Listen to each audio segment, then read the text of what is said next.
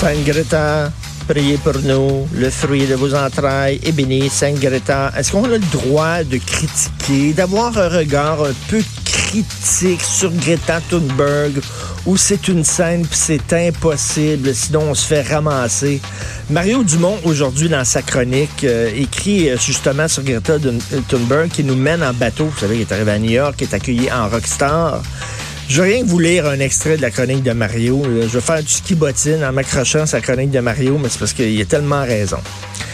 Il dit tout est absurde dans cette histoire de voilier. D'abord, l'opération Total aura généré plus de déplacements en avion que si elle avait fait un simple aller-retour avec son père dans un siège en classe économique, ce qui est tout à fait vrai.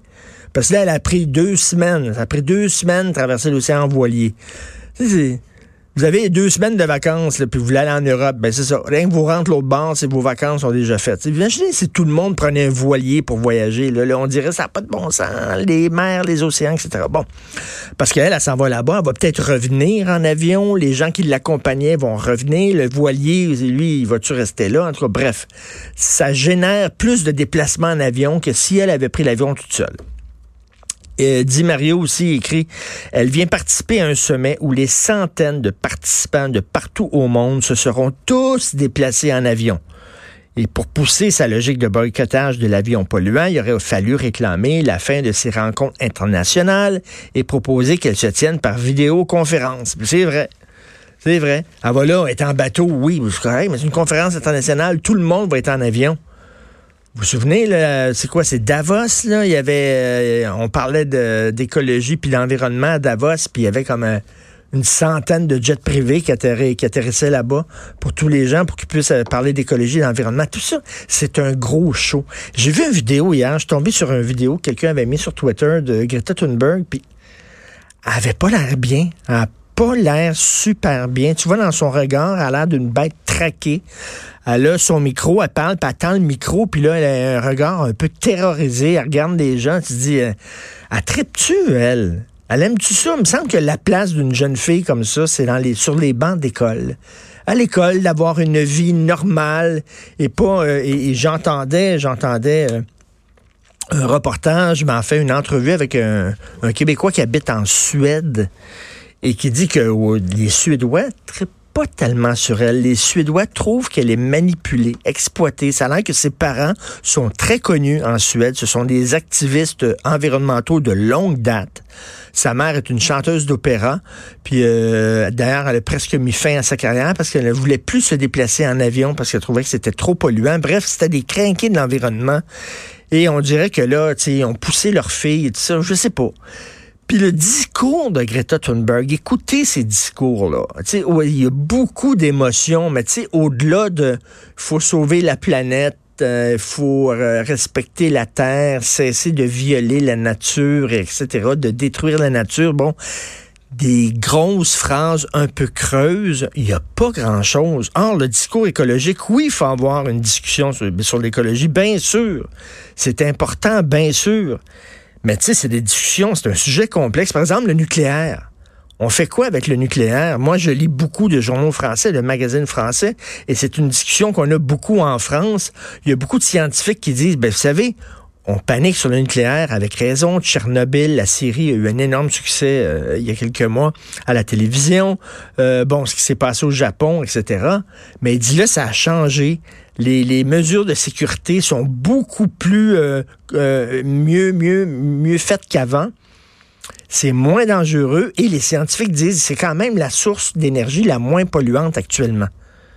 Fait que là, c'est-tu bon le nucléaire pour l'environnement ou c'est-tu pas bon?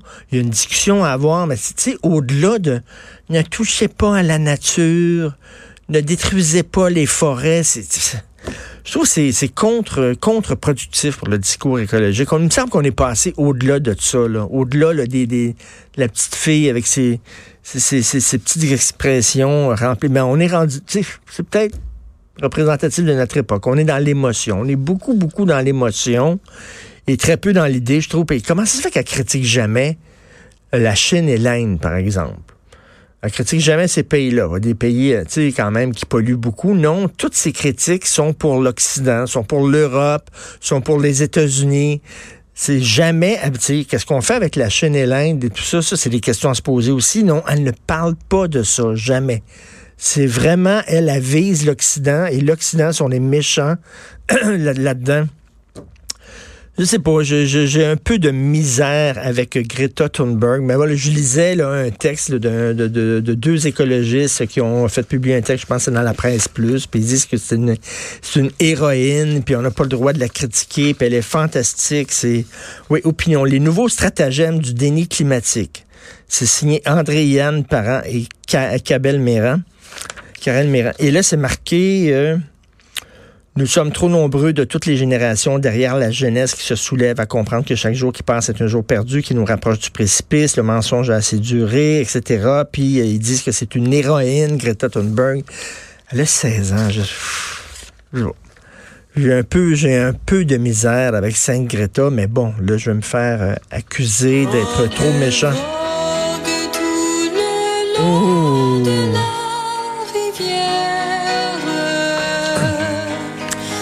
Voilier. C'est ça que je vais faire l'été prochain. Je vais aller en Europe en voilier. Hein? C'est pas... Oh, c'est cute, ça. Tu sais qui chantait ça aussi? Euh, euh Palo Noël chantait cette tune-là. Notre Tino Rossi national. Bref, hey, je suis tombé sur quelque chose en Angleterre. Vous savez qu'en Angleterre, c'est le pays où il y a le plus de caméras euh, dans, l'espace public. Hein. C'est drôle parce que 1984 euh, a été écrit justement par un Anglais, George Orwell. Alors, euh, c'est rendu très Big Brother. Il y a des caméras partout dans les rues en Angleterre, dans les stations de métro, etc. C'est l'endroit où votre vie privée est la plus violée. Et là, on va avoir des logiciels dans ces caméras-là qui vont pouvoir lire sur les lèvres. OK? On va pouvoir zoomer sur n'importe qui dans la rue et là, savoir de quoi il parle. Et là, il y a des gens qui disent, oui, il y a des gens qui disent, attendez une minute, là. C'est rendu complètement fou. Tu sais, quand je disais que Google veut monitorer les conversations privées de ses employés au bureau, vous avez le droit de parler de ça, mais pas de ça, puis ça, c'est offensant, puis là, viens-t'en dans le bureau, puis on va te punir, etc. Mais là, il va y avoir des logiciels qui vont pouvoir lire sur les lèvres. Je peux comprendre, les autres vont dire, oui, mais tu sais, c'est quand même pour lutter contre le terrorisme, c'est pour lutter contre le trafic de drogue, etc. l'exploitation des mineurs, blablabla. On veut savoir ce que les gens disent, puis peut-être qu'on va pouvoir pincer les terroristes. Ouais, mais là, t'es rendu à ta minute avec des caméras partout, des logiciels qui peuvent lire sur les lèvres. Simple. Les gens qui vont dire, oui, mais si t'as rien à te reprocher, t'as pas de problème. Si t'as rien à te reprocher, t'as pas de problème. Oui, mais je trouvais pas ça quand même un peu trop Big Brother, là. Un peu trop. Je comprends bien que j'ai rien à me reprocher, j'ai pas de problème, mais qu'un organisme gouvernemental puisse lire sur nos lèvres les conversations qu'on a, les conversations privées dans la rue, je trouve ça quand même assez fréquent. Vous écoutez politiquement incorrect.